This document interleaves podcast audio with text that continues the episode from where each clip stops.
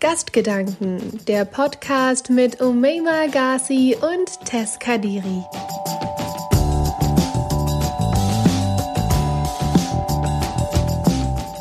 Herzlich willkommen zu einer neuen Folge Gastgedanken von eurer Moderatorin, also mir, Tess Kadiri. Normalerweise hört man Umeima und mich im Doppelpack, aber heute handelt es sich um eine Interviewfolge. Ich spreche mit den zwei Frauen hinter dem Chai Society Podcast von Bremen Next, Soraya und Refir. Ich freue mich auch schon voll auf die heutige Folge, deswegen will ich gar nicht viel zu lange einleiten, sondern lasse die Folge für sich sprechen und wünsche euch ganz viel Spaß beim Zuhören. Hi Leute, wie geht's euch? Hallo. Hi. Gut, wie geht's dir? Sehr gut. Jetzt, ähm, wo ich äh, mit dem Norden telefonieren darf, zählt Bremen eigentlich zum Norden? Also habe ich mich eben gefragt. Doch, 100 Prozent. Ja. Das ist 100 Prozent Okay. Norden. Ja, Die Leute auf jeden sind Fall. kalt von außen, aber süß im Herzen. Ja, also auf ist jeden Norden. Fall. Okay, dann habt ihr schon angefangen, euch ein bisschen zu beschreiben. Das machen wir nämlich am Anfang von jedem Podcast. Ihr beschreibt euch mit den Anfangsbuchstaben von einem Namen. Am besten, weil ihr zwei seid und nicht nur ein Gast, machen wir es so, dass ihr so drei Buchstaben nehmt. Also fangen einfach mit Soraya an und dann S-O-R. Drei Buchstaben und mit diesen Buchstaben bildet ihr dann ein Wort, das euch beschreiben würde. Warte, also für jeder Buchstabe eine Eigenschaft. Genau. Okay. Oh mein Gott. Sonst kann ich das schon mal starten. an. Ja, fang du mal Also, ich habe mir nämlich gestern so ein bisschen Gedanken gemacht Streber. irgendwie dazu, genau. Weil das ist halt meine Arbeitswoche und da arbeite ich. Und dann, ähm, ja, also bei R würde ich tatsächlich relaxed machen. Bin manchmal zu relaxed. Ich würde, wenn mein Name mit P anfangen würde, prokrastinieren sagen, aber ich sage einfach mal relaxed. Und bei E würde ich euphorisch sagen. Also ich bin zwar relaxed die meiste Zeit, aber wenn ich etwas mag, dann bin ich sehr euphorisch, wenn es darum geht. Und bei F, okay, das sind alles nur positive Dinge, das bin ich gar nicht gewohnt, Alter. Weil bei F fällt mir so ein bisschen so feinfühlig ein. So, weil ich kann das dann ein bisschen schon einschätzen, wenn der Mood in dem einen Raum nicht so cool ist oder bei gewissen Menschen. Aber wow, das waren positive Dinge bisher. Wow. Okay, also S, eigentlich Streber. Sanft. Sanft, oh wow, okay. Ja, okay, nehmen wir Soft. Ja, okay, ich, Ja. bin, ich bin Softie, das stimmt.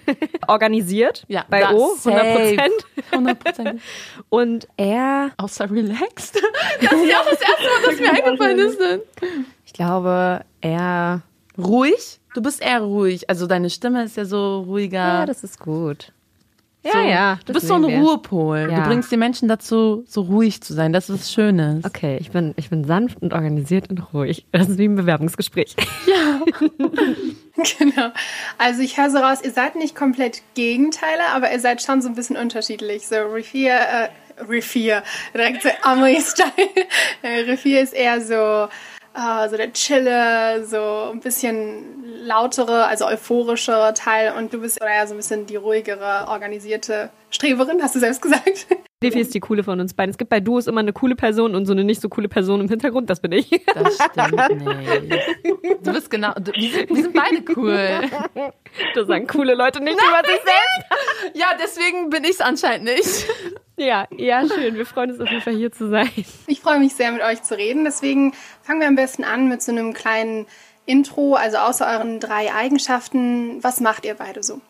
Ich bin ähm, Community Managerin und Social Media Redakteurin bei Bremen Next. Das gehört zu Radio Bremen im Norden. Und außerdem mache ich ab und an mal so Beiträge für Social Media oder fürs Radio, ganz selten. Und bin dazu Podcasterin für Chai Society und schreibe an meiner Masterarbeit. Das sage ich jetzt schon seit Jahren. Äh, Das sagst du, um Druck zu machen. Ist so tatsächlich, ja. Es macht mich aus. Ja, ein Teil von Defi ist ihre unverständliche Masterarbeit. So. Ich äh, arbeite im Radio in der Morning Show als Redakteurin, stehe deswegen ganz früh auf und liebe es. Und ja, was mache ich noch hier? Ja, ich bin Redakteurin und Reporterin und ja, mache auf jeden Fall ganz viel Radio und ab und zu auch mal ein paar Reportagen, aber eigentlich eher Radio. Okay, cool. Also ich rede heute mit zwei schon voll ausgebildeten, sehr professionellen Journalistinnen. Ähm, ich habe mir euer Insta-Profil ein bisschen angeguckt, abgesehen von eurem Podcast Chai Society. Und in dem geht's ähm, auf der Insta-Seite von Chai Society. Da steht da Familie, Liebe, Glaube, Rassismus. In der Reihenfolge steht das so ungefähr in eurem Profil. Und ich dachte mir, wir können die Themen auch genau in der Reihenfolge abarbeiten und anfangen mit der Familie. Wie ist das denn bei euch? Also wie wichtig ist euch Familie in eurem Leben? Extrem wichtig. Extrem wichtig. Also ich glaube, wichtiger, als ich es manchmal wollen würde, manchmal. Also ich sehe manchmal andere Leute, die noch ein bisschen mehr an ihr eigenes Leben denken. Und das ist, glaube ich, bei Edifi und bei mir halt gar nicht so. Man denkt eigentlich immer auch im Kontext der Familie, was aber auch was unfassbar Schönes ist. Familie ist sehr, sehr wichtig. In meinem Fall ist es auch so, dass ich mit sehr wenig Familie vor Ort aufgewachsen bin. Also es waren eigentlich immer meine Mama, mein Baba, meine Schwester und ich. Und wir sind auch nie mehr geworden. also es war, war immer nur wir und auch hier komplett alleine. Wir haben hier keine anderen Onkel, Tanten oder sonst was, Oma und Opa, alle immer weit weg. Also für mich ist Familie viel, viele Leute, aber komplett verstreut auf der ganzen Welt und deswegen auch mit sehr viel Einsamkeit verbunden. Oh, das ist voll süß beschrieben. Ich glaube, Soraya hat das eigentlich schon gut zusammengefasst, mit dem das ähm, in allen Aspekten unseres Lebens Familie ja auch irgendwie mit einfließt, weil wir viel bedenken und auch viel an sie denken. Und ich bin halt in einer deutsch-türkischen Familie aufgewachsen, die in mehreren Generationen in Deutschland irgendwie sich verbreitet hat. Zwar immer in derselben Stadt. Also ich bin mit sehr vielen Onkeln, sehr vielen Cousinen aufgewachsen und Oma war halt immer da so. Mein Opa ist äh, sehr früh verstorben. Aber das hat dahingehend schon vieles irgendwie geprägt, dass ich so diese ganzen Dramen, weil wenn man über türkische Familie spricht, hat man auch Dramen, aber auch so diese Zusammengehörigkeit und ähm, so dieses Zusammengefühl mit Cousinen und mit Tanten und so so voll empfunden hat, schon ganz früh irgendwie und auch kennt. Und genau, also alle Themen, die wir irgendwie behandeln in unserem Leben oder irgendwie auf der Arbeit, die haben auch irgendwie einen familiären Bezug immer irgendwie. Du hast gerade gesagt, dieses Zusammenleben und dieses Connecten mit Cousinen und Cousins. Da denke ich immer so an den Urlaub in Marokko, wo dann alle in einem Zimmer waren und dann wirklich so gefühlt 20 Leute, diese typischen Decken. Wisst ihr, welche Decken ich gerade meine? Ja. ja. Und diese Decken, die man halt so, so eher orientalischer Style und dann alle in einem Zimmer und wir reden über Gins nachts. Oh mein Gott. Hat es gerade einfach ausgesprochen? Ja. Also das hat mein Leben zerstört. Meine ganzen Cousinen und Cousins in der Türkei haben mit diesen Stories mein Leben zerstört, Alter. Seitdem schläft er viel mit Licht. Ist so. Kurz für unsere ZuhörerInnen, Djinns, das ist so, das kann man übersetzen mit so Teufel oder Geister oder so. Dämonen. Und, ja, Dämonen, genau, das ist ein guter Begriff, Dämonen. Aber wie war das denn mit so Missverständnissen beziehungsweise kulturellen Unterschieden mit äh, Soraya? Du hattest gesagt, du hast viele Familienmitglieder, die nicht in Deutschland leben. Wie ist das so mit dem Verständnis, wenn die aus der Heimat kommen, sage ich jetzt mal? Also mit Leuten, die man vielleicht nur einmal im Jahr im Urlaub sieht oder so? Ich glaube, die Verständnisprobleme fangen schon an, bevor diese Leute nach Deutschland gekommen sind. Und zwar sind das ganz viel so Probleme, die man hat. Ich sage jetzt mal Verwandte, die halt dann irgendwie im Libanon wohnen, aber das kennen sie die viel auch von ihren Verwandten aus der Türkei. Die denken halt per se, wir wären reich. Hm. Das ist krank. Sowieso. Also die, die denken halt, wir hätten Kohle, die denken, unser Leben wäre komplett einfach. Ähm, was in Teilen natürlich auch so ist, ist es einfach her als wahrscheinlich das Leben von ihnen, aber trotzdem ist es immer so ein bisschen dieses pauschalisierende, uns geht's so total schlecht und euch geht's super, super gut und deswegen helft uns doch und unterstützt uns doch, was wir ja auch machen. Aber das sorgt natürlich auch oft für Probleme und Mhm. auch ein bisschen von dem, was Refi gesagt hat, diese ganze Family, Telenovela-like Drama-Stories, so. Vor denen ist mein Vater halt wortwörtlich abgehauen. Also nicht nur, aber auch. Und er war halt einerseits immer total happy, dass wir hier so in Deutschland unsere eigene kleine Blase hatten. Wir waren sehr eng und sehr familiär, aber er war auch immer sehr, sehr glücklich, dass wir nicht so viel damit an Mut hatten, weil wir schon hier ja, unser Zuhause hatten und immer zur Not sagen konnten, ja, das haben wir alles gar nicht so richtig mitgekriegt. Also wir haben Stories immer nur so vom Hörensagen mitgekriegt und tatsächlich hat meine Mama zum Beispiel nie so diese klassischen Schwägerinnen oder Schwiegermama-Probleme haben müssen, weil sie ja nicht mit denen aufgewachsen ist. Sie musste mit denen ja nicht handeln, so. Ja. Ja, das, das ist so bei mir. Ja, ich glaube, das Ding ist auch, dass dein Vater ein sehr, sehr intelligenter Mann ist dafür, dass er diese Entscheidung getroffen hat, so. Und äh, Türken sind halt extrem incestuös, also jetzt nicht auf Beziehung bezogen, sondern darauf, so dass die, die sind immer auf demselben Fleck und ähm, das, was andere sagen über sie, ist halt immer am wichtigsten. Darauf beziehe ich das jetzt, ne? Also für alle nicht migrantisierten Menschen, denkt nicht daran, dass Cousine und Cousin direkt miteinander heiraten. Ich meine es auf eine andere Art und Weise. Also ich habe sehr viele Jahre in der Türkei verbracht. Nicht am Stück, aber sehr viele Sommer. Und meine Familie hegt immer noch krasse Verhältnisse in die Türkei. Und ich habe es eigentlich immer mit kulturellen Unterschieden irgendwie zu tun gehabt, weil auf der einen Seite warst du halt Teil davon. Du, du siehst ja vom Äußerlichen her genau gleich aus. Aber da sind halt sehr viele so Eigenarten gewesen bei den Mädels zum Beispiel dort. Ich bin niemals mit denen klargekommen, weil die Mädels dort so eine andere Mentalität hatten als ich und bis heute tatsächlich auch meistens immer noch haben, weil ja, dieses Telenovela-Ding irgendwie sich auch total auf deren Privatleben irgendwie auswirkt. Und total oft kamen die dann zum Beispiel mit so Dingen an bei mir, du hast gestern das und das gesagt und das hat mich total verletzt. Und wo ich mir dachte, Digga, dein Ernst? So? Das war doch gar nicht so gemeint. Ich meine, das musst du doch verstehen. Oder wenn es dann darum ging, so Vorurteile Deutsch-TürkInnen gegenüber, das hat mich dann auch immer extrem aufgeregt also der ausschlaggebende Punkt, warum ich mich so fremd gefühlt habe, sehr oft, war eben, dass ich so viele soziale Dinge von denen nicht kannte. Die haben dieselben Filme geguckt, die hatten denselben Humor und ich saß da und dadurch, dass ich so ein schlechtes Türkisch gesprochen habe, galt ich sowieso als dumm für die, weil wenn du kein Türkisch sprechen kannst, bist du dumm.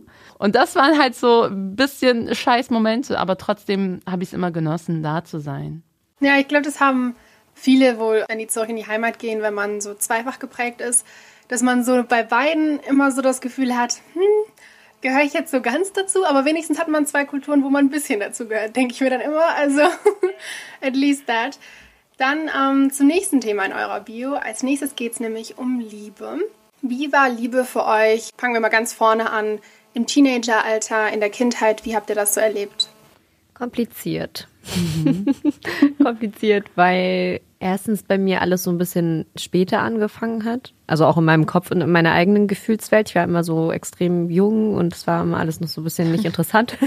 Und als es dann aber alles angefangen hat, habe ich gemerkt, dass meine Familie nicht so, nicht so das toleranteste Umfeld dafür ist, jetzt irgendwie rauszugehen und seine ersten Erfahrungen zu machen, weil sie sich natürlich sehr um mich gesorgt haben. Wie alle anderen Eltern auch. Also es war jetzt kein mein Familiending. Mhm. Ja, und deswegen war es ein bisschen kompliziert und mit ein bisschen viel, ich sag jetzt mal nicht Lügen, sondern mit Flunkern verbunden und mit so, ja, ich bin bei Freunden und dann ist man halt woanders und das hätte ich mir im Nachhinein sehr, sehr gern anders gewünscht. Aber ich weiß, dass es nicht möglich war und ich sage das jetzt auch nicht auf irgendeiner Mitleidsschiene, sondern mhm. es ist einfach so, ja, ich glaube, ja, meine Eltern waren irgendwie nicht bereit und ich glaube, es, es war okay, so wie es war. Es ist letztendlich alles, alles okay so gewesen und ich habe jetzt auch nichts, wo ich jetzt denke, oh Gott, wenn es rauskommen würde, würde ich jetzt im Nachhinein noch entehrt werden oder so. So dramatisch ist das gar nicht. so dramatisch war das alles gar nicht, aber es war immer sehr kompliziert und ich glaube, dadurch, dass man sich auf diesen ganzen Mist konzentriert hat, konnte man sich so gar nicht so richtig auf diese Gefühle, die man entwickelt hat, konzentrieren. Was im Nachhinein vielleicht auch besser mhm. war, weil Kinderliebe Aber halt. Ne? Also. Kennt ihr das auch, dass das mit der Liebe damals im Teenageralter, also ich glaube, viele Teenager denken sowieso, wenn sie an Liebe denken, immer so an Serien und Bücher und so weiter. Und ich glaube, also ich habe immer so das Gefühl gehabt, ähm, die kulturellen Einflüsse, die wir drei ja irgendwie haben. Also ihr beiden habt ja das Arabische und ich das Türkische irgendwie und du hast sogar noch dieses Venezolanische. Mhm. Das sind so sehr temperamentvolle und Liebe ist ja so omnipräsent, aber immer auf so einer dramatischen Telenovela-Art und dann sitzt man da so als Elfjährige und hört sich diese dramatische Musik an die ganze Zeit und denkt sich so, Alter, so fühlt sich Liebe bestimmt an. Und dabei ist es die ganze Zeit mit so richtig viel Drama. Ich habe immer sehr viel davon irgendwie darüber nachgedacht, davon geträumt und ich war irgendwie besessen von diesem Gedanken, irgendwann heftig zu lieben. Aber, Heftig. aber den Mut hatte man natürlich nicht, weil man hat ja die Eltern gehabt. So. aber ich glaube, mit meinen Eltern habe ich auch ziemlich viel, also ich habe durch die Liebesgeschichte meiner Eltern gelernt, dass Liebe auf dem ersten Blick sehr viel kaputt machen kann, aber mhm. am Ende Liebe auch das ist, was alles auf der Welt heilen kann. Oh, das ist voll süß. Das ist so das, was ich so mitgekriegt habe, weil klar, es ist kompliziert, vor allem wenn man so interkulturell, ja. sagt man das so, also wenn man so liebt und ja, ja, beide kommen so aus verschiedenen Kulturen, dann sorgt das auch gerne mal für Probleme. Und das war halt bei meinen Eltern so der Fall. Und deswegen habe ich da gemerkt, okay, vielleicht muss man dann echt einem Teil der Familie den mhm. Rücken zukehren, um sich seiner Liebe widmen zu können und seine eigene Familie gründen zu können, aber letztendlich wird man dadurch, dass man Liebe hat, den anderen beweisen, dass es die richtige Entscheidung war. Und mhm. die Leute, die einen lieben, werden zu einem zurückkommen. Das ist so das, was ich an Liebe gelernt habe. Immer. Das ist voll süß. Ja. Ich, mir wurde immer gesagt, Rivier, Liebe macht einen nicht satt. ich schwör's euch. Die meinten immer so, guck dir an, ob der Mann für dich was ausgeben will, genug ob er dir genug Gold holt oder nicht. Liebe allein macht nicht satt. Und das Ding ist, davon wurde ich auch krass geprägt irgendwie. Okay, also Olivia gibt gerade zu. Das hat mir so Angst gemacht irgendwie. So, das ist, auf der einen Seite hast du so dieses naive Mädchen, das immer irgendwie verliebt sein wollte, weil das das so viel in der Serie gesehen hat, so in den Film. Aber auf der anderen Seite hat man immer so Horrorstories von den ganzen Tanten und älteren Mädels irgendwie mitbekommen. Das prägt dich so am Ende, wo du denkst, okay, wenn man zu sehr liebt mit äh, jemandem und die Familie das nicht will, dann bleibt man arm irgendwie und ist unglücklich mäßig. Also Liebe war irgendwie schon wichtig, aber ihr habt das sehr unterschiedlich anscheinend so wahrgenommen. Was du angesprochen hattest, Soraya, also vor allem durch deine Eltern, war so zwei verschiedene Kulturen, die in der Liebe aufeinandertreffen. Da wollte ich euch auch fragen. Also das finde ich persönlich auch interessant und ich habe das Gefühl, dass es wird immer wichtiger und interessanter in dieser globalisierten Gesellschaft für migrantische Menschen. Wie ist das denn? Also Findet ihr das, wenn ihr jetzt an die Zukunft denkt, ähm, an zukünftige Beziehungen oder wenn ihr schon in einer seid, denkt ihr, dass es so eine Barriere sein könnte, wenn jemand einer anderen Kultur angehört? Und bei welchen Kulturen ist das vielleicht so, beziehungsweise ist das eher ein familiär bedingtes Problem oder ist das auch bei euch selbst so? Ich denke, das kommt ein bisschen auf die Offenheit deiner eigenen Familie an. Ich habe Freunde, die eine Familie haben, die zum Beispiel noch nicht mal richtig Deutsch gelernt haben und trotzdem hier leben. Das ist jetzt mit, mit überhaupt gar keiner, ich, ich verurteile die nicht. Einfach nur so, das ist Fakt. Und von solchen Leuten würde ich jetzt mal sagen, es ist extrem schwer zu erwarten, dass die für deinen Partner noch eine andere Sprache lernen. Mhm. Versteht ihr, worauf ich hinaus will? Aber wenn man jetzt zum Beispiel aus so einer Familie kommt, wo die Eltern selber extrem weltoffen sind und daran interessiert sind und irgendwie vielleicht auch nicht so ein hektisches Arbeitsleben haben oder vielleicht nicht so existenzielle Sorgen, sondern sich mehr eben um solche Sachen kümmern können, dann kann ich mir schon eher vorstellen, dass man sagt, okay, es ist eigentlich komplett egal, wen du hier nach Hause bringst, weil wir kriegen das schon irgendwie hin. Aber bei Leuten, die dann doch traditioneller sind und in ihrer eigenen Kultur sehr, sehr doll zu Hause sind, mhm. da kann das echt für Probleme sorgen. Aber ich glaube, wie gesagt, bei mir war es eigentlich nie ein Problem, weil zu Hause, selbst wenn meine Eltern gesagt hätten, bring mich hier einen Libanesen nach Hause, mhm. hätte ich denen gesagt, was ist das eigentlich für ein Argument gerade? Wir reden doch nicht mal rein Arabisch hier zu Hause. Also ich glaube, es hätte immer einen Weg gegeben und ich finde, das ist so der erste Weg, Schritt jetzt nicht in die richtige Richtung, aber in eine globalisiertere mhm. Richtung, in der Eltern einfach keine Argumente mehr haben, sich solchen Sachen entgegenzustellen. Ja, finde ich auch. Und vor allem, wir sind halt der Meinung, dass wir in Deutschland sehr multikulturell irgendwie aufgestellt sind oder in der nächsten Zeit das irgendwie werden. Wir sind jetzt schon auf dem besten Weg irgendwie dahin. Und das ist einfach ein ganzes Land. Also wir wir können uns nicht irgendwie unbedingt aussuchen, so welche Nationalität und was für eine Religionszugehörigkeit. Das kann man ja noch wenigstens irgendwie aussuchen. Aber ich finde, um so zusammenzuwachsen, muss man diese Grenzen in den Köpfen, so diese Barrieren irgendwie aufbrechen. Und wir erwarten das total oft immer von der Dominanzgesellschaft. Aber wenn ich mir da so Kennex angucke, sind auch sehr viele sehr festgefahren darin. Und da denke ich so, wenn wir immer wieder so sagen, wir sind ein Teil von diesem Land, wir sind ein Teil von diesem Land, dann müssen wir selber in unseren Köpfen auch vieles erstmal kaputt machen. Definitiv. Also wenn ich so an bestimmte Familienmitglieder denke, dann ist da auf jeden Fall noch so ein bisschen was Festgefahrenes, wo das so gar nicht möglich wäre. Aber es gibt halt beide Beispiele. Bei euch das Positivbeispiel, I guess. Aber halt auch leider so ein bisschen sowohl auf der deutschen, biodeutschen Seite als auch auf der migrantisch geprägten Seite. Okay, das war genug mit Liebe, auch wenn Liebe ein wichtiger Teil von unserem Leben ist, wie wir rausgefunden haben. Weiter zum Glauben. Was ist eure Erfahrung mit Religion? Also ich weiß gar nicht unbedingt. Ich habe eine Folge zu Ramadan gemacht, da habe ich auch einen Teil von gehört. Aber ich wollte euch nochmal fragen, wie steht ihr persönlich dazu und wie seht ihr euch gerade auf der Religionsskala? also Glaube ist an sich, das haben wir auch bewusst irgendwie da reingeschrieben, weil wir haben auch bewusst irgendwie, glaube ich, nicht Religion aufgeschrieben, weil Religion nochmal so eine andere Sache ist, ne? Voll, wir haben es extrem bewusst reingeschrieben, weil Glaube halt ja ein bisschen abstrakter ist, mhm. aber in Glauben kann sich, glaube ich, auch jeder wiederfinden. Und das war auch so ein bisschen unser Ziel. Natürlich hat dieser Podcast eine bestimmte Färbung, aber wir wollten dem keine krasse Färbung geben, sodass ja. halt eben jeder sich doch da drin wiederfinden kann. Weil so soll es nicht sein. Wir erzählen zwar unsere Erfahrungen, aber es soll jetzt keiner der jetzt irgendwie sich im Islam nicht so ja. richtig wohlfühlt, ja. das Gefühl haben, hey, ich kann hier keinen Anschluss finden. Also es geht im Endeffekt um Glauben. Ja. ja. Und also es gibt ja unterschiedliche Arten vom Islam so, unterschiedliche Interpretationsmöglichkeiten und Auslebungen. Und Glaube spielt in unserem Leben schon eine größere Rolle dahingehend, dass wir auch zum Beispiel in der Ramadan-Folge erzählt haben, hey, wir fasten gerne und wir entscheiden uns ja jedes Jahr freiwillig dazu, obwohl vielleicht unser Umfeld eigentlich gar nicht so fruchtbar für diese Entscheidung ist. Und mein Umfeld war es halt nie so richtig. Und Glaube ist, wenn ich von meiner Perspektive aus spreche, eine Sache, mit der ich mich sehr viel beschäftige, dahingehend, dass ich immer mal wieder so Phasen habe, wo ich vieles von der islamischen Welt oder von muslimischen Menschen hinterfrage. Ich zweifle niemals für mich persönlich an der, und das habe ich auch nie, an der Existenz Gottes. Also für mich ist Gott da und Gott war auch nie weg. Aber ich hinterfrage sehr oft das, was ich irgendwie so von Predigern oder anderen Muslimen irgendwie immer so mitbekomme, gerade auch in Bezug auf Frauen. Und deswegen habe ich sehr früh irgendwie angefangen, nicht mehr über Religion zu sprechen, sondern über meinen Glauben, weil ich irgendwie gemerkt habe, okay, ich entscheide mich jedes Mal aktiv dafür zu glauben. Ich würde mich auch eher muslimisch einordnen, aber hinterfrage immer noch mal so diese ganzen Strukturen drumherum.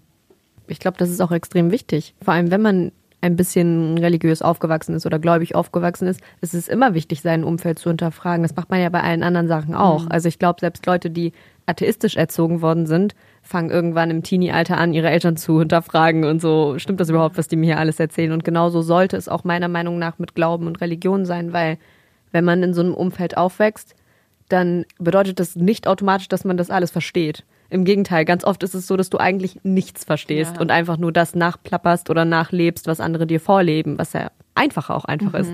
Aber wenn du dich damit auseinandersetzt, kannst du eben gucken, okay, vielleicht sind hier Teile, da identifiziere ich mich mit, aber da sind andere Teile, zu denen will ich mich nicht hinzuordnen. Ja. Und das ist auch nicht falsch. Ich denke mal, viele Glaubens, wie sagt man das so, glaub, schlaue Glaubensmenschen würden da jetzt wahrscheinlich total heftig mit dem Kopf schütteln, aber meiner Meinung nach, ganz, ganz deutlich als meine Meinung gekennzeichnet, lebt Glaube davon, dass man sich selbst einfach doch das rauspickt, womit man was anfangen kann. Ja. Und wenn man sich mit anderen Teilen eben nicht identifizieren kann, dann ist das für mich kein Ausschlusskriterium, eine Religion komplett zu canceln. Ja, ja. Also ich finde, man muss sich immer so diese Leitwerte angucken und die sind bei allen Religionen ehrlich gesagt alle gleich. Ja. Und wenn man sich das mal vor Augen führt, dann ist man automatisch eigentlich viel toleranter, ja, was andere Menschen angeht. Mhm. Ja. Das ist es, glaube ich. Und wenn du mich so konkret fragst, wo ich mich zuordne, also klar, ich bin muslimisch sozialisiert worden, das kann man so sagen, aber meine Mama kommt aus Venezuela, wurde nie getauft und hat selber, meine Oma war halt so eine Kirchenkritikerin. Sie war so richtig, oh, die Kirche, die zockt uns hier nur ab und so eine richtige klassische Kirchenkritikerin. Sie war auch Feministin, ne? Voll, voll. Meine Oma ist Hardcore. ja, und, und sie äh, hat eigentlich, also meine Mama, bevor mein Vater unter Islam kam, immer so ein bisschen weggeholt von der Religion und so, nee, das ist ja alles nur Abzocke. Und meine Mama ist freiwillig, hat sie sich da irgendwie in die Kirche geflüchtet, weil sie einfach immer gesehen hat, wie andere Menschen da Zuflucht finden und hat das immer als etwas sehr Schönes empfunden. Von daher, das ist vielleicht auch so ein kleiner Beweis, nicht Beweis, aber so ein kleines Indiz dafür, dass es auch so was Natürliches ist, was in den Menschen drin liegt. Also selbst wenn deine Mutter, deine Main-Bezugsperson zu dir sagt, geh weg von der Kirche und du aber so was total Innerliches hast, so ein Bedürfnis nach Sicherheit und Geborgenheit, dann ist es, finde ich, was ganz Schönes. Mhm. Ja. Sehr schön gesagt. Ihr habt aber beide auch so ein bisschen rausklingen lassen, oder zumindest vor allem du, Refir, zum Thema, ja, das mit dem Fasten, das wollte ich zwar machen, haben uns freiwillig dazu entschieden, aber so ganz akzeptiert wurde das jetzt nicht so. Wie ist das denn mit, also antimuslimischer Rassismus ist ja was, was zumindest meinem Ermessen nach erst seit kurzem so ein bisschen thematisiert wird. Noch nicht so stark, wie es das sein sollte in Deutschland. Aber wie habt ihr das bis jetzt erlebt? Also, Soraya, du hast gesagt, du wurdest auf beide Seiten so ein bisschen sozialisiert. Also deine Mutter, den einen Part, dein Vater, der andere. Und Refia, du wurdest eher so primär muslimisch sozialisiert. Wie war das denn bis jetzt ähm, mit eurer Erfahrung mit dem Thema antimuslimischer Rassismus? Also mir fällt da zum Beispiel eine Geschichte ein zum Unterricht damals, Matheunterricht. Digga, was hat Matheunterricht mit Islam zu tun? Aber ihr werdet schon erfahren.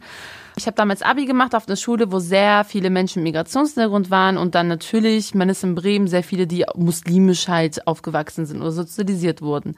Und unser Mathelehrer ist so ein Alt-68er, an sich voll cool. Am letzten Tag durfte jeder in der Schule irgendwie kiffen und äh, Alkohol saufen und komplett irgendwie besoffen dahin kommen und alle waren so, oh mein Gott, ist ja cool der hat uns mal während des Ramadan, wir waren halt ähm, alle damals halt am Fasten so, die meisten von uns und das fand er halt nicht so cool und hat uns so Fragen gestellt, wir waren damals 18 oder so und das war halt so die Zeit, wo man sich noch nicht krass mit der Religion beschäftigt oder dem Glauben, sondern ja eher so gemacht hat, weil man halt kulturell oder familiär so sozialisiert wurde. Und dann hat er uns so sehr schnippisch irgendwie so gefragt, ja, euer Gott will ja, dass ihr nur so und so viele Stunden fastet, aber am Abend stopft ihr euch doch sowieso die ganzen Backlavas und alles andere wieder rein. Was bringt das also? Das hat doch gar keinen Sinn. Und dann hat er das irgendwie mit dem Fasten der Christen zu Ostern oder danach I'm so sorry, aber ich habe da halt keine richtige Ahnung von. Ich muss mich da über auf jeden Fall noch mal reinlesen, weil ich finde das nicht so cool. Vor Ostern, vor Ostern wird ja, gefastet. Vor Ostern. Mhm. Und dann hat er es damit verglichen und wir waren halt alle voll perplex, weil wir nicht so antworten konnten. Und vor allem, wir waren halt so drei, vier Leute in der Klasse und er hat uns direkt so vor der ganzen Klasse angesprochen und er als jemand, der diese Autorität hat und uns da sozusagen fertig macht, weil das, was wir machen, ist ja sowieso dumm.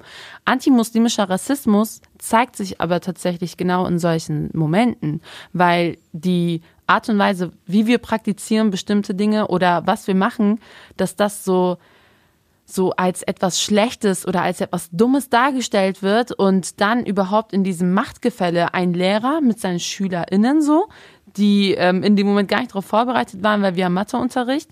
Und so meistens fällt es dann auch so aus. Entweder sind wir dann diejenigen, die, keine Ahnung, komplett unterdrückt sind, auch wenn wir kein Kopftuch tragen, dann sind wir halt Seydan Attisch mäßig da entflohen von dieser Religion.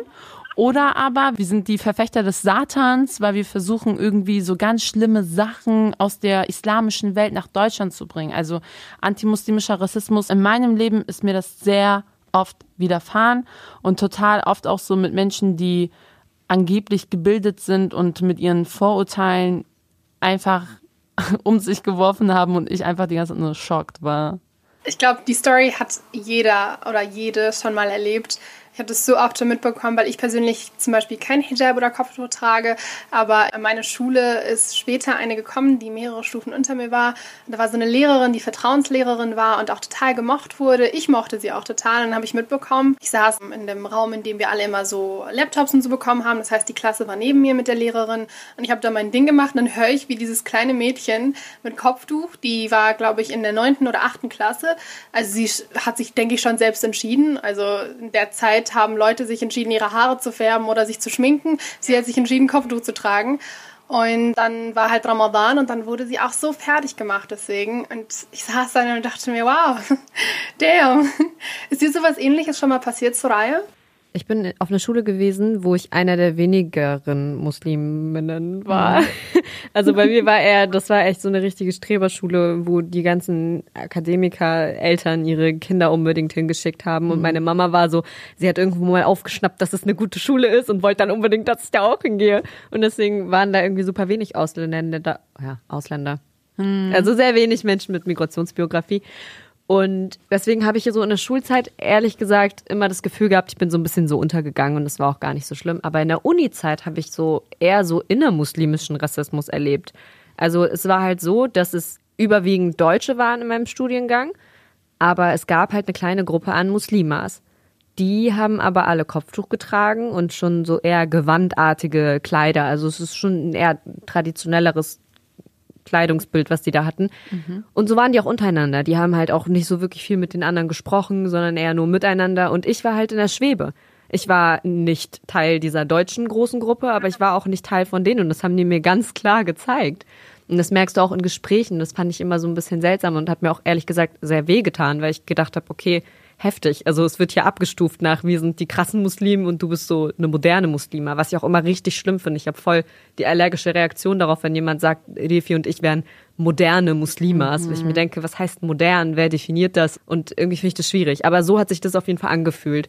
Und das finde ich ist auch was, worüber nicht so viel gesprochen wird oft. Mhm. Ja, das stimmt. Ich glaube, man will sich auch nicht so ganz als kleine Gruppe, die sowieso schon viel antimuslimischen Rassismus zum Beispiel erlebt oder an sich Rassismus, weil die meisten ja migrantisch geprägt sind, will man sich gar nicht eingestehen, dass es auch noch ein anderes Problem gibt, weil man dann noch leichter angreifbar ist. Aber man muss schon die Probleme in der Community lösen, bevor man stark nach außen treten kann. Hast du auf jeden Fall recht. Also ich glaube, viele, die so gelabelt werden als moderne, in Anführungszeichen, finde ich auch voll kritisch, weil modern hat mehr mit dem Mindset zu tun und nicht mit Kopftuch oder kein Kopftuch, ne? Aber die werden halt oft so ein bisschen rausgekickt. Habe auch das Gefühl. Also ich kann auch ehrlich gesagt auch so ein kleines bisschen so aus dem Familiennähkästchen plaudern, dass du auch da sehr schnell so als die auch ein Wort, das ich hasse, als die Emanze rüberkommst als die krasse Feministin, als die krass moderne, wo du denkst, ich bin eigentlich gar nicht so krass und ich bin gar nicht radikal und ich bin eigentlich voll so mhm. leben und leben lassen. Ich habe nur Aber gesagt, Männer sollen ihre Socken waschen. so, so, das ist so ungefähr das Ding und der Mut und das ist dann immer so ganz komisch finde ich und schwierig, weil ich das auch das Gefühl habe, man verfolgt nicht ein gemeinsames Ziel und zwar ein friedliches Miteinander, sondern es gibt zu viele Kleinkriege untereinander. Ja, und das Ding ist auch, dass gerade bei antimuslimischem Rassismus sehr viele von diesen vermeintlich nicht muslimisch sozialisierten oder oder diesem moderneren Muslim sich halt lauthals dafür einsetzen. Ne? Also egal wo, wenn eine Frau mit Hijab irgendwie scheiße behandelt wird, ich würde mich jedes Mal dazu einsetzen, weil meine Mutter trägt Hijab und vor allem es ist eine Frau, die dort gerade irgendwie scheiße behandelt wird. Ich würde mich immer einsetzen. Das mache ich auch immer. Also das ist für mich niemals irgendwie, weil ich halt öfter vielleicht auch so eher ausgeschlossen werde von Leuten, die halt konservativer sind, würde ich niemals auf die Idee kommen zu sagen, nee, bei antimuslimischem Rassismus bin ich jetzt still. Ich weiß aber nicht, ob das andersrum auch so wäre. Das ist nämlich auch manchmal echt so die Frage. Das stimmt. Da bin ich mir auch nicht so sicher, muss ich sagen. Also auf jeden Fall bei manchen, ich weiß nicht, ob man radikal sagen kann, aber schon bei Leuten, die so ein bisschen festgefahrener sind, weil ich habe das Gefühl, bei Hijabi Girls, die wirklich wirklich, wirklich krass mit ihrem Glauben so in Tune sind. Und zwar nicht auf eine komische Schiene, sondern auf so eine so gesund wirkende Schiene. Also die Hijab tragen und so immer beten und alles. Da habe ich immer das Gefühl, so damn, die accepten ja krass. Aber das liegt auch daran, dass sie das, glaube ich, auch so sehr gesund ausleben. Und manchmal verfährt man sich aus Versehen in so eine zu ungesunde, zu radikale Schiene. Aber das war es, glaube ich, erstmal für Religion. Wir kommen ähm, zum letzten, also zum vierten Thema in eurer Bio, und zwar Rassismus. War ja gerade schon ein bisschen das Thema mit antimuslimischem Rassismus, aber es gibt ja auch noch Rassismus in Bezug auf Hautfarbe, in Bezug auf Ethnizität und vor allem in Bezug auf anti-arabisch und anti-türkisch. Das ist ja, finde ich, in Deutschland schon so, eben wegen den letzten Jahren und wegen der Migrationsgeschichte einfach so, dass es sehr auffällig geworden ist. Wie sind eure Rassismuserfahrungen früher als Kind gewesen und wie heute? Beziehungsweise ich will gar nicht unbedingt über eure Erfahrungen sprechen, weil ich habe das Gefühl, wir haben in letzter Zeit so viel über diese tausend Erfahrungen gehört. Es gibt sie, ist jetzt einfach ein Statement, das ich hier abgebe. Aber wie geht man damit um? Wie seid ihr früher damit umgegangen? Wie geht ihr heute damit um? Ich habe damals während meines Bachelorstudiums einen Kurs gehabt in Diskriminierungs Mechanismen irgendwie man halt so dagegen angehen kann, dass man diskriminiert wird. Und da hat meine Dozentin mich das allererste Mal so richtig über Rassismus aufgeklärt, das nicht schwarze Menschen betrifft, weil irgendwie wenn du aufwächst in Deutschland als Mensch mit Migrationshintergrund, dann nimmst du diese ganzen schnippischen Kommentare und diese ganzen rassistischen oder rassistisch motivierten ähm, Vorurteile, die dir irgendwie vorgeworfen werden oder diese Kommentare und Fragen, die extrem eigentlich inappropriate sind, die nimmst du einfach hin, weil du denkst, okay, so ist mein Leben. Ich werde halt immer solche Dinge gefragt, wie, was würde zum Beispiel passieren, wenn ich einen Deutschen heirate und mein Vater mich irgendwie verstoßen würde oder würde er mich eher umbringen? So, das sind so ganz normal casual Fragen, die man einfach auf der Arbeit bekommt. Und erst dann habe ich aber realisiert, als ich halt in diesem Kurs saß und da waren so viele unterschiedliche Menschen, da war aber ich die einzige, die so einen offensichtlichen Migrationshintergrund hatte und da ist mir das so richtig wie sagt man, wie Schuppen von den Augen gefallen, dass ich dachte, Digga, in was für einer Welt lebe ich eigentlich? Und dann habe ich mich erst angefangen, so richtig mit Rassismus zu beschäftigen. Was ist Rassismus? Wie setzt es sich in der Gesellschaft irgendwie an und wie kannst du es erkennen? Und vor allem, was kannst du dagegen tun? Und ich glaube, für mich war einfach so viel Wissen wie möglich aneignen, wie Rassismus funktioniert ein Weg, damit ich herausfinde, was ich dagegen machen kann. Wissen aneignen. Und auch der Anschluss zu Wissen, der ist ja auch schon durch einen ganz rassistischen Weg irgendwie mit voller Steine irgendwie schon so gelegt. Weil die meisten Leute, die eben rassifiziert werden, die haben diesen Zugang nicht zu irgendwelchen Büchern und Artikeln und so, wo dann steht, das sind die besten Wege gegen Rassismus anzugehen. Das haben eben nur privilegierte Leute, die an den Unis sind. Und ich gehöre tatsächlich zu diesen privilegierten Leuten, die dann in dieser Stadtbibliothek von der Universität irgendwie sich umschauen konnten, irgendwie Literatur sammeln konnten. Aber ein schwarzer Bauarbeiter, der so gebrochen Deutsch spricht oder eine Frau mit Hijab, die putzen geht, die haben das alles nicht. Und deswegen habe ich mir so viel Wissen wie möglich angeeignet und habe irgendwann so gedacht, ey, ich muss das teilen. Ich muss das mit Leuten teilen, die sich vielleicht nicht damit so beschäftigt haben. Mir ging es auch primär gar nicht um die White People, mir ging es eher um meine Leute, damit ich sagen konnte, wenn euch das nächste Mal so etwas passiert, müsst ihr so und so handeln. Also ich glaube, bei mir war es tatsächlich Wissen. Es ist ein extrem wichtiger Teil, also 100 Prozent.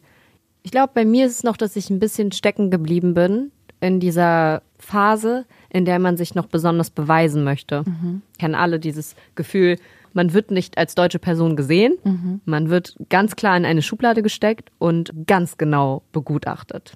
Ganz genau. Also entweder gar nicht, entweder fällst du so unter den Radar und wirst gar nicht erst angesprochen, oder die nehmen dich ganz genau unter die Lupe. Und da bin ich, glaube ich, noch ein bisschen drin. Obwohl ich genau weiß, was das für ein Mechanismus ist. Obwohl ich genau weiß und auch anderen jüngeren Menschen immer wieder sagen würde, nein, Bullshit, du musst dich nicht 50 Millionenfach so beweisen wie eine deutsche Person. Aber ich glaube, ich selber steck da noch extrem drin. Und das ist sowas, wo man einfach, ja, wie, wie D4 sagt, mit Bildung, darüber, dass immer mehr Leute auch darüber sprechen und man immer mehr realisiert, okay, nein, ich muss irgendwie aus meinen eigenen Mustern rauskommen und wenn du nicht damit aufhörst, dann wird es nie aufhören. Da wächst man, das ist ein ständiger Prozess, 100 Prozent. Ja, ich glaube, der Austausch ist auch einfach unglaublich wichtig. Ja, voll, ja. Wie du auch schon gesagt hast eigentlich so. Ja, das mit dem Beweisen, das stimmt auf jeden Fall, vor allem halt, wenn es ums Thema Deutsch sprechen geht. Also, wow, wir sprechen krass gut Deutsch. Also, wo dann immer dieses Kompliment kommt, wo man sich denkt, ha, war nicht wirklich ein Kompliment, aber gleichzeitig will man auch immer zeigen, ja, ich spreche richtig gut Deutsch. There you go, so damn. Weil es halt diesen krassen Rassismus gegenüber bestimmten Sprachen gibt. Da war ja vor kurzem dieses große Ding, wo die FDP um eine Studie gebeten hat zum Thema, wie viel Deutsch wird an deutschen Schulen gesprochen oder so. Und dann gaben die große Diskussion, ja, okay, wenn Anthony, Emmanuel und Pascal Französisch sprechen kann, weil die Eltern 100 Euro die Woche bezahlt haben, dann ist das super cool. Aber wenn wir automatisch Deutsch, Arabisch oder Deutsch, Türkisch oder Deutsch und irgendeine andere Sprache von unseren migrantischen Eltern mitbekommen, dann ist das so, ja, cool, hm, kannst du gut Deutsch. Wie habt ihr das bis jetzt erlebt? Beziehungsweise vor allem in der Schule. Wie war das? Habt ihr euch so dafür geschämt oder habt ihr das celebrated oder? Also ich bin halt ein Paradebeispiel eigentlich dafür, weil ich ja, mein, meine Mama hat mir Spanisch beigebracht und mein Papa spricht Arabisch, aber beide sprechen auch so ein bisschen beides, deswegen mhm. ist dieser Mischmasch entstanden. aber da war es halt das perfekte Beispiel. Es war mehr oder weniger Zufall, dass meine Mama ja mehr zu Hause war, auf uns aufgepasst hat und ich deswegen viel mehr Spanisch aufgenommen habe. Also ich spreche das flüssig und ein bisschen weniger Arabisch. Ich verstehe das zwar alles, aber fühle mich nicht so richtig wohl da drin und nicht so safe. Aber es war eigentlich Zufall, weil ehrlich gesagt in der Schule war es halt immer so, dass so, oh, du sprichst Arabisch, ist eher so uninteressant. Aber du sprichst Spanisch, sag mal was auf Spanisch. So Arabisch war so eine minderwertige Sprache und Spanisch war eine Prestigesprache und alle so, oh, du kommst aus Spanien, oh, du kommst aus Spanien. Was halt nicht mal stimmt.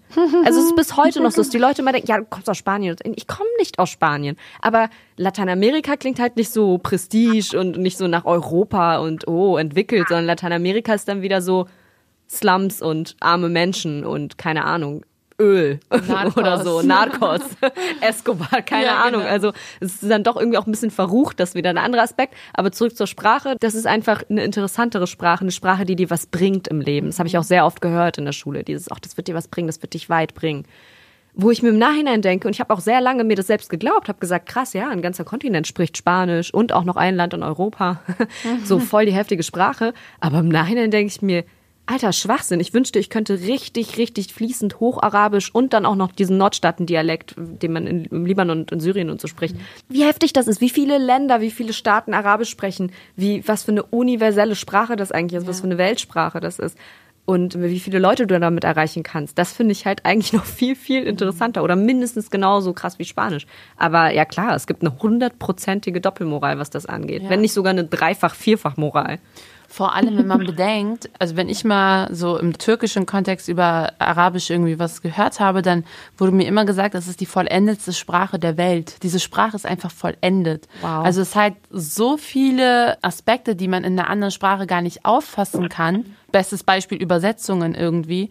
Und man merkt es ja auch, wenn jemand zum Beispiel versucht hat, Arabisch nachzumachen, dann wurde das irgendwie immer so, als würde jemand gerade kotzen. Da denkt man sich, ja, Jeremy, heftig lustig bist du heute wieder. Und ähm, im Türkischen war das dann so dieses überfeminisierte so, so sprecht ihr Türkisch. Denke ich mir so, danke Kaya Janar, dass du, obwohl du gar kein Türkisch sprechen kannst eigentlich, diese Sprache in diesem Land komplett zerstört hast. Und allein schon, dass deine ganzen Lehrer irgendwie dir gesagt haben, ja, Spanisch wird dir was bringen und Arabisch nicht. Ich finde, das ist eigentlich das beste Beispiel, das man ähm, in diesem Sprachkontext geben kann. Stimmt, also echt war, ich glaube, genauso wurde das auch, wenn man sich die Artikel dann durchgelesen hat und die Kommentare dazu von migrantischen Menschen, genauso wurde das dann auch wieder gespiegelt. Also alle Leute, die irgendwie migrantisch geprägt sind in einem nicht-europäischen, und da ist ja auch wieder wichtig, es gibt ja nur ein paar gute europäische Länder, die wir toll finden, Frankreich, UK und vielleicht noch ähm, Spanien, aber oder Italien, aber das war es dann auch. Also alle, die dann so nicht so ganz reingepasst haben, da war die Sprache einfach kacke. Also gute Sprache, schlechte Sprache wurde da ganz oft getitelt. Interessant, dass es bei euch auch genauso war. Zum Beispiel, ja. ja. ja. Ich, ich finde auch ähm, die Art, wie damit umgegangen wurde, und ich weiß auch, dass es teilweise immer noch ist, dass so dieses ich hasse das Wort Integration. Ich finde das eines der hässlichsten Wörter, die man irgendwie benutzen kann. Und das große Ziel, diese Nachkommen der Barbaren irgendwie hier in Deutschland, das wie ein Phönix nach dem Krieg auferstanden ist, zu integrieren, hat natürlich dadurch stattgefunden, dass man diese barbarischen Sprachen wie Arabisch, Bulgarisch, oder Türkisch und sowas auf gar keinen Fall zugelassen hat. Also diesen Gedanken haben die LehrerInnen damals so krass weitergegeben. Also es war schon so mit so einer Aggressivität. Ich hätte das so komplett verstanden, wenn es auch so eine, also es war ja verboten. Es war ja straight einfach verboten, in der Schule eine andere Sprache zu sprechen. Ich kann es in dem Kontext verstehen, wenn man sagt, ey, man versteht sich untereinander nicht, okay, aber so die Art und Weise, wie uns das verboten wurde, als wäre es so die größte Schande, solche Sprachen zu sprechen. Und wenn dann jemand anderes aber irgendwie, man, wir hatten in der Schule Englisch, da gibt's auch Schüler, die vielleicht kein Englisch verstehen oder Lehrerinnen haben wir auch gehabt, die kein Englisch sprechen. Aber wenn irgendjemand auf dem Schulhof Englisch gesprochen hat, wurde der nicht so getadelt, wie wenn diese Person irgendeine andere Sprache gesprochen hat. Mhm. Also das ist so diese Aggressivität und diese Selbstverständlichkeit von alleine schon zu hierarchisieren. Ne? Ich fand das so Müll. Schwierig. Echt schwierig. Aber auch was du gesagt hast mit Integration ist ja echt so. Es ist noch in vielen Köpfen drin, dass Integration einfach so das Ziel ist, aber es ist halt schon lange Inklusion. Ja. Und Inklusion ist das, was uns allen helfen wird. Also es bringt nichts, diese Leute, die anderen, wer sind überhaupt die anderen, ja. in unser festgefahrenes System reinzupacken und irgendwie zurechtzuschneiden, dass die da so reinpassen, sondern dass wir als Gesellschaft daran arbeiten, einen Raum zu schaffen, wo eben jeder mit seiner Art, mit seiner Sprache und mit seinen Fähigkeiten einen Ort findet. Ja, weil Integration setzt ja auch nochmal so eine Norm voraus. Das heißt, die Norm, die wir haben, da müsst ihr euch integrieren und das bei Inklusion ist eben, du nimmst alles mit, was du hast und wir machen was Neues draus. Aber Richtig. mit dieser, da ist ja schon von Anfang an eine Hierarchisierung von denen da oben und die entscheiden, was weiter oben ist, weiter besser ist und alles andere wird halt so abgeschnitten und äh, weggeworfen sozusagen und du sollst dich assimilieren und du kannst von Menschen nicht erwarten, dass sie sich assimilieren, Digga. Das kannst du nicht machen. Das ist einfach dieses neokoloniale Denken und weg damit. Das brauchen wir nicht. Weg damit, das brauchen wir nicht. Das beschreibt es ganz gut. Und das passt auch so zu einer ganz coolen abschließenden Frage, weil ich nämlich in einer euren Folgen was zum Thema Deutschsein gehört habe. Da habt ihr beide so ein bisschen gesagt, wie deutsch ihr euch fühlt. Deutsch in ganz großen Anführungszeichen, weil man kann das ja tausendfach interpretieren und auslegen. Aber ich meine mich erinnern zu können, dass Soraya gesagt hatte, dass sie so meinte, so ich fühle es so hundertprozentig. Und Sudefir meint es eher, ja ich weiß nicht so ganz. Das war genau, genau andersrum. Genau andersrum? Echt? Ja, es war genau Echt? andersrum. Ja, ja. Aber gar kein Mann. Problem. Okay, Mist. Okay, ich wollte gerade sagen, sag mir, ob das stimmt. Aber dann wissen wir ja, es ist genau andersrum. Beschreib mal, wieso und warum ihr dazu kommt. Also vor drei Jahren bin ich mal für eine Zeit nach Istanbul gezogen und da habe ich dann für mich tatsächlich irgendwie realisiert, dass ich ein Teil von Deutschland bin, dass ich einfach zu Deutschland gehöre. Ich könnte mich nicht komplett als Deutsche bezeichnen, aus sehr vielen Gründen, die ich einfach in meiner Kindheit irgendwie hatte, aber ich beschreibe mich selber als Deutsch-Türkin, weil ich einfach denke, dass beide Seiten irgendwie gleich viel wiegen. In bestimmten Momenten kommt die andere Seite mehr, das ist so ein bisschen schizophren. Aber in bestimmten Momenten habe ich dann irgendwie den Einfluss von der einen Seite etwas mehr und von der anderen etwas weniger. Aber ich denke, ich bin hier geboren, mein Vater wurde hier eingeschult und vor allem in Istanbul habe ich so richtig gemerkt, ich vermisse Deutschland, weil meine Familie, meine Freunde, alle sind hier. Ich bin hier sozialisiert. Hier sind die Menschen, mit denen ich einen Humor teile. Fuck it. Ich gehöre auf jeden Fall hierher, deswegen fühle ich das. Also ich habe auch das Gefühl, dass ich hierher gehöre. Ich will, das jetzt klingt so dramatisch, wenn ich sage, ich gehöre hier nicht her.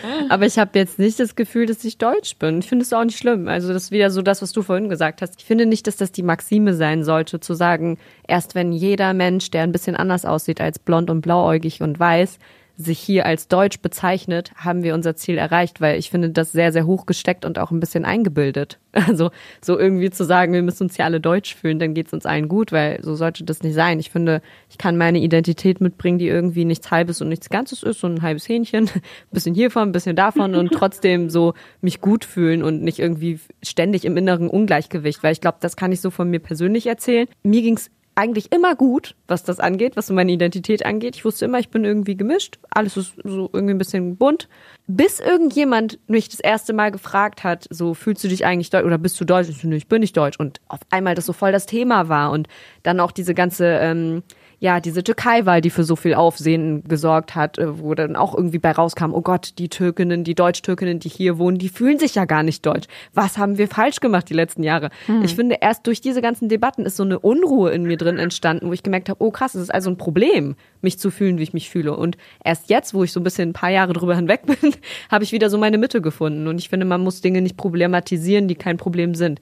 Deswegen so an alle da draußen, so fühlt euch so, wie ihr euch fühlt. Hm. Ich finde es aber nicht schlimm zu sagen, man fühlt sich nicht deutsch. Ich finde, das ist nicht dramatisch und das ist nicht schlimm. Stimmt, weil das, was du angesprochen hast, was mega wichtig ist, ist dieses, wenn migrantische oder anders aussehende Leute gefragt wurden, weil Deutsche, also biodeutsche Menschen, so blond, weiße, selbst Leute, die einfach so gelesen werden als biodeutsch, da wird das ja gar nicht erst gefragt und würden die sagen, wir fühlen uns nicht deutsch, dann wird es halt kein Jucken. das ist halt so. Mm, halt so. Das ist es, dann juckt halt niemanden. Eigentlich auch eine dumme Frage von mir. Ich merke das selbst immer. Also ich, ich weiß nicht, wie es, ihr seid ja auch Journalistin, wie das so für euch ist, wenn man so migrantisch ist und dann vielleicht eine Interviewmöglichkeit hat mit einer anderen migrantischen Person. Da muss ich mir immer richtig oft sagen, hey, diese Fragen, eigentlich voll doof. Eigentlich müsstest du die jetzt nicht stellen. War trotzdem interessant von euch zu hören das wäre es eigentlich auch. Ich wollte mich auf jeden Fall bedanken an dieser Stelle dafür, dass ihr euch die Zeit genommen habt, um mit mir hier zu reden, damit unsere ZuhörerInnen ähm, beim Podcast Gastgedanken ein bisschen von euch hören können, von eurem Podcast Chai Society von Bremen Next. Wer hier reingehört hat und die zwei cool und sympathisch findet, also alle natürlich, dann könnt ihr äh, direkt auf Spotify weiter und eingeben Chai Society. Auf Instagram seid ihr auch zu finden und da mal reinhören. Da gibt es ganz viel zu den Themen, die wir heute angesprochen haben. Also zu Familie, Liebe, Glaube und Rassismus. Danke euch beiden. Danke, dass wir Dank hier sein durften. Ja, danke. Danke für deine lieben Fragen. danke. Dann entlasse ich euch wieder in euer Studio in Bremen und sage an dieser Stelle Tschüss. Tschüss. Tschüss. Das war's auch schon mit der heutigen Folge Gastgedanken zusammen mit den zwei Frauen hinter dem Chai Society Podcast von Bremen Next. Mir hat es total Spaß gemacht, mit den beiden zu quatschen und ich hoffe natürlich auch, dass es euch als ZuhörerInnen Spaß gemacht hat, zuzuhören.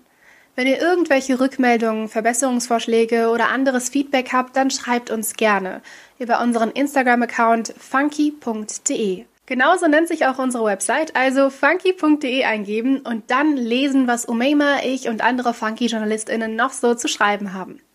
Bis zur nächsten Folge freue ich mich auf jeden Fall und sage bis dahin auf Wiederhören. Ihr hörtet Gastgedanken, den Funky Podcast der Funke Mediengruppe mit Tess Kadiri und Umay Magasi.